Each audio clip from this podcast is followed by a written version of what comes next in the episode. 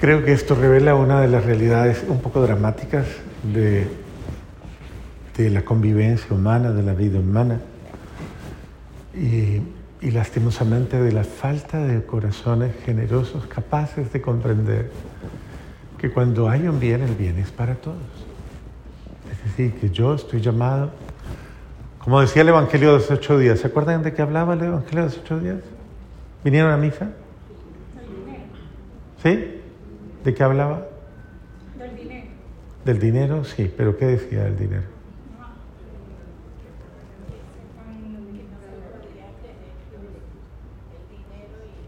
Sí, así termina. ¿Y cómo comienza el Evangelio? Nada, googleelo al menos, hombre, a ver si se da cuenta y no queda mal. Que había un administrador. Ah, sí, padre, claro, es que dijo la palabra. Debemos aprender a administrar los bienes de Dios, sobre todo el bien, el bien, el sumo bien, el bien de Dios, el bien, el bien de la vida, el bien del amor, el bien de la gracia, el bien de la bendición, todos los bienes que Dios nos ha dado. Dios nos ha llenado de bienes. Todos, absolutamente todos hemos sido capacitados, hemos sido dotados, hemos sido enriquecidos de una manera supremamente especial, absolutamente todos. Pero Dios nos pide que nosotros seamos buenos administradores de esos bienes de Dios, tanto temporales como eternos.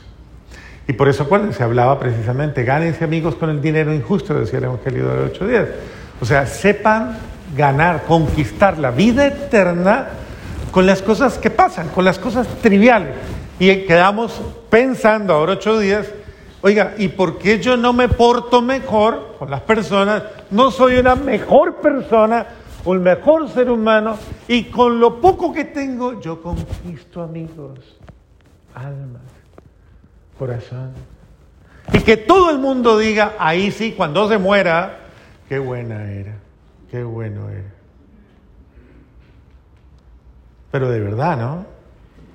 No como los muertos comunes, ¿no? Que todos son buenos, pero ojalá usted no solamente te, que de verdad todo el mundo reconozca que usted es un ser humano inigualablemente bueno. De eso habla hoy el Evangelio. Curioso, ¿no? Quiere que todos los Evangelios vienen hablando todos estos días y los domingos consecutivos precisamente de eso. El domingo anterior de qué hablaba? No este que pasó, sino el otro. ¿No? Pero Dios mío.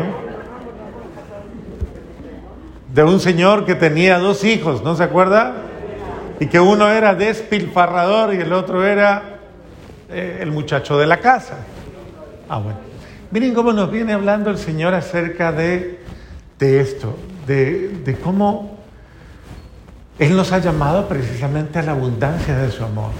Y Dios no quiere que absolutamente nadie viva en la escasez, o que nadie viva en la carencia, o que nadie viva en la, en la miseria. Y es importante comprender que alrededor de nosotros hay gente que tiene mucho, mucho, tal vez, de cosas temporales, pero vive en la miseria interior, en la pobreza o en la indigencia interior porque son personas tristemente vacías, huecas, sin sentido de la vida. Y pues la noticia se escucha, ¿no? Viven en, en enfermedades psíquicas, enfermedades emocionales, en, en situaciones de riesgo, límite, a punto de matarse, y muchas otras agresivas, violentas, amargadas.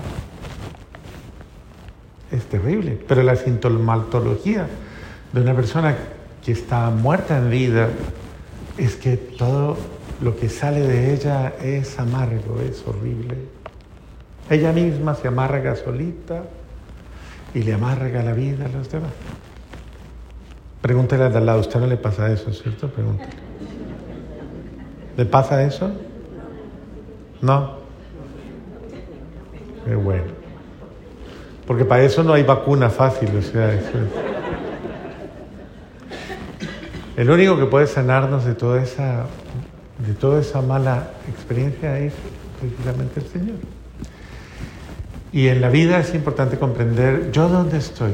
Y dice, y hay otros, otros que en apariencia, y quiero que entiendan esto, En apariencia son miserables, en apariencia son desgraciados, son tal vez los marginados de la vida. Y que todo el mundo dice, ay, pobrecito, pobrecita.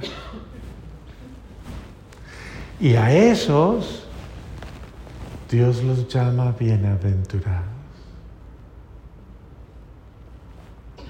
Porque dice, llegará un día en que serán saciados por mí, por mi amor. Por eso Abraham le dice, en la vida recibiste bienes y Lázaro mal.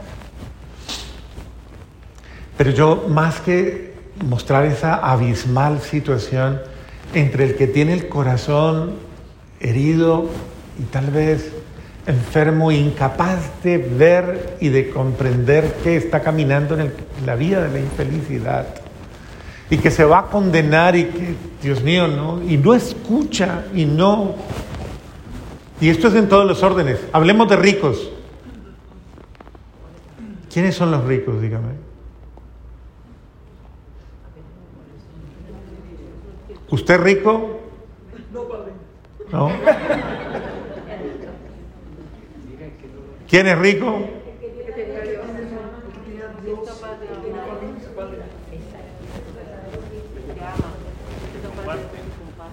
Ah, les gusta, ese rico sí está bueno, ¿no? Ese, ese nos gusta. Ese es el que queremos ser. Sin embargo, nos damos cuenta y percibimos que la gran mayoría de las veces nosotros somos ricos de miseria, ricos de amarguras, ricos de malos recuerdos, ricos de soberbia, ricos de orgullo, ricos de vanidad, ricos de envidia, ricos de celos, ricos de, falta de paciencia, ricos de, de ego, ricos millonarios de, de desamor. Y somos miserables porque vivimos una vida de miseria. Y constantemente, ¿cuántas veces al día usted se amarga la vida? Pregunto, ¿cuántas veces al día? Porque no sé, puede que usted sea recurrente, ¿no? Que usted toda hora le gusta eso.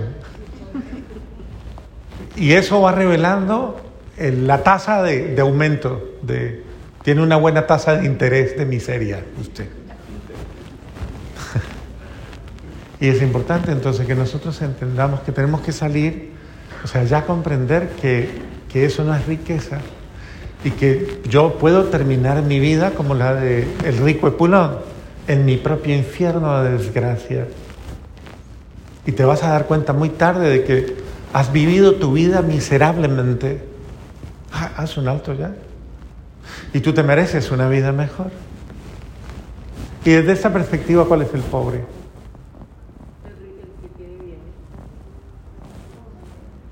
Desde la perspectiva que les estoy hablando. ¿Ah?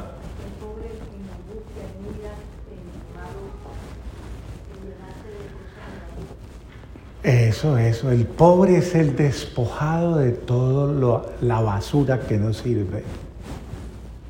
¿Sí ve que es otro concepto?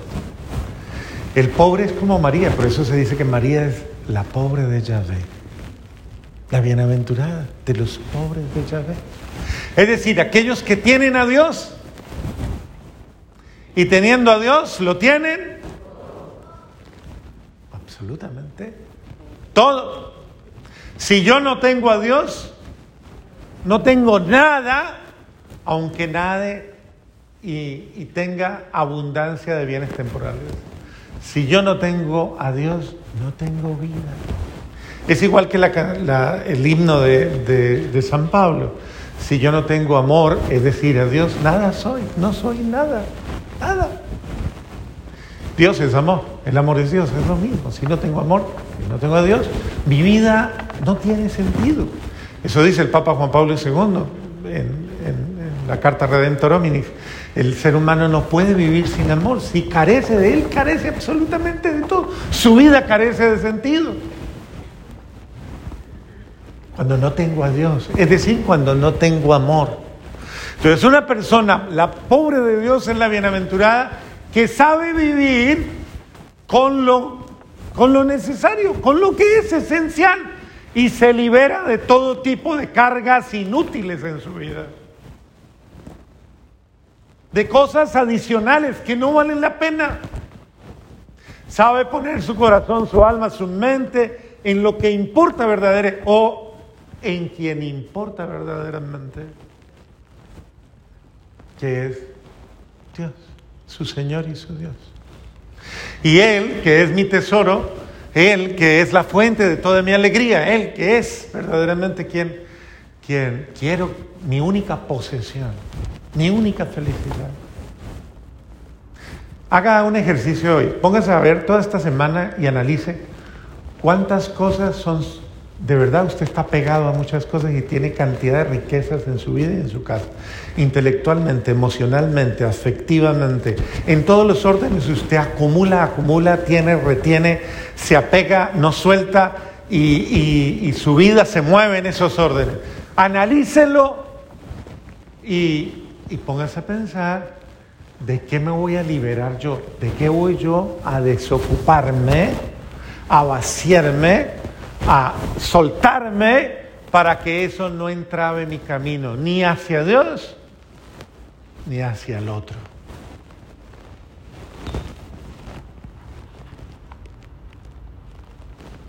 Es el sentido de aprender a, a, incluso, ya vamos al otro plano, ¿no? Si yo no tengo el corazón en Dios yo no puedo ver la necesidad del otro. Y yo no puedo tener la capacidad de, percibir verdaderamente al otro cercano a mí como alguien a quien yo puedo eh, llenar de bondad. Muchas veces, y para mí es dramático tener que ver eso en la vida, y lo digo con, mucho respeto, pero lo tengo que decir. Hay personas que en su vida van convirtiendo en miserables a muchos a su lado, miserables. Y les gusta que les mendiguen, que les mendiguen tiempo, que les mendiguen cariño, que les mendiguen atención, que les mendiguen paciencia, que les mendiguen ternura, que les mendiguen bondad. Y les encanta, son orgullosos, soberbios, altaneros, esquivos, agresivos y no son capaces de ser bondadosos hasta en la sonrisa. ¿Usted cuando llegó hoy, esta mañana, le sonrió a alguien? ¿Sí o no? Bendito sea. ¿Y usted le sonrió a alguien? ¿Usted cómo saludó hoy a, a todos los suyos? ¿Cómo? ¿Con ganas? ¿O cómo le va? ¿Cómo amaneció? Qué buena es la generosidad, qué buena es la abundancia del amor, qué buena es la abundancia de la bondad, con la cual cada uno de nosotros de verdad deja fluir el amor, todo lo que ha recibido. Ejemplo, si ha recibido la sonrisa, ¿por qué no se ríe? Bueno, las hermanas me dicen porque tengo el tapabocas.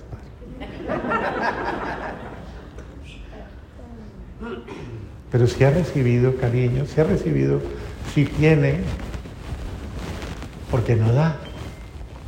De lo que Dios le ha dado en abundancia. Y ante todo de lo más importante de Dios. ¿Y cómo se da a Dios? La gente dice, ¿cómo doy a Dios, Padre? ¿Cómo lo da? A ver.